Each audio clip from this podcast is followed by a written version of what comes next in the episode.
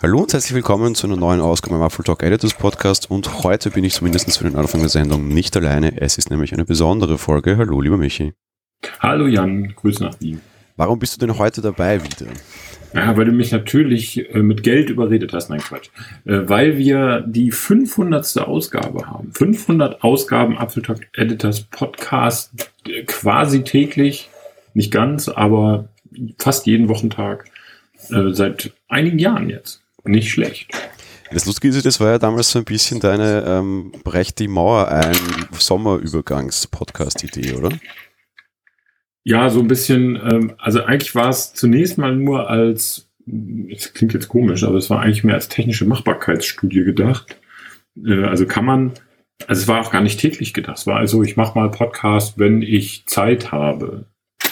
Und äh, ja, so ist es dann ja auch äh, ja quasi geworden. Also ähm, anfänglich war es sehr, sehr unregelmäßig, also wie das ja immer so ist bei neuen Projekten. Anfänglich war es jeden Tag, dann war es irgendwie zweimal die Woche und dann war es irgendwann ja so einmal in der Woche. Also es ist es ist tatsächlich so. Ne? Man ähm, und jetzt ähm, dank dir, dass, nachdem du das dann dankenswerterweise an dich gerissen hast, indem ich dir das übergeben habe, muss man fairerweise sagen, ähm, ist es ja dann auch auf solide Füße gekommen und nicht so, ich kann mal, ich kann mal nicht.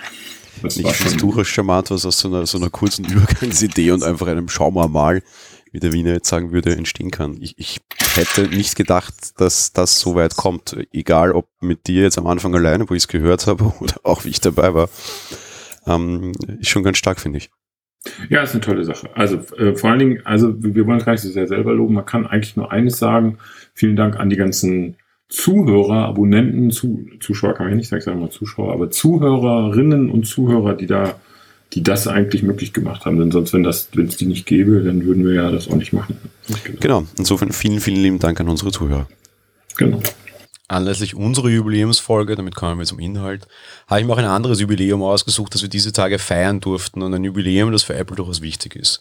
Vergangene Woche wurde der iPod 15 Jahre alt, Apples wirklich sehr ikonischer Musikplayer, MP3-Player kann man durchaus sagen, der auf eine lange bewegte Geschichte zurückblickt. Der iPod ist immer noch nicht tot, könnten, würden die meisten vielleicht sagen.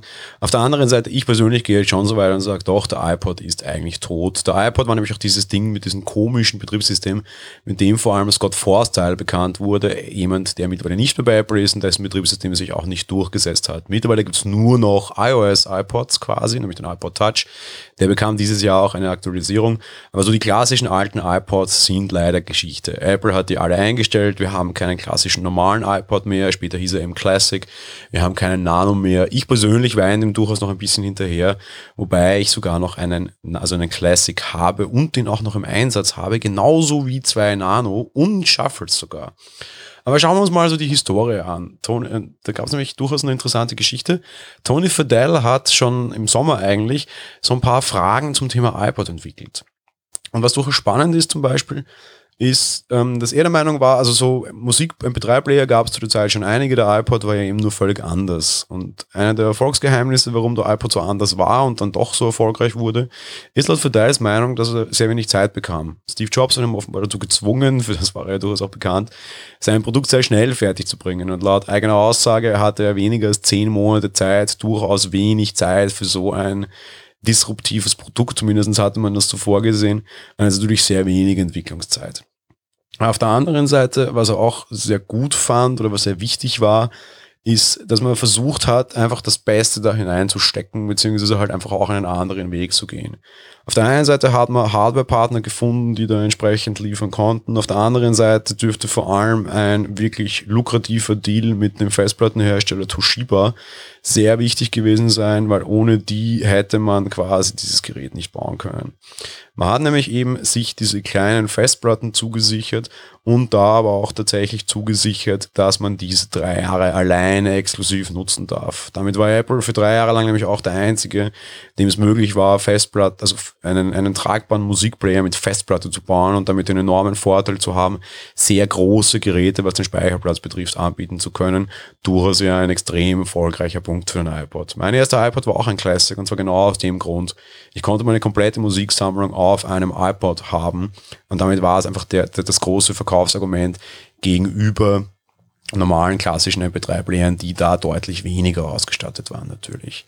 Auch eine interessante Entscheidung, die er anspricht, das wird vielen vielleicht gar kein Begriff sein.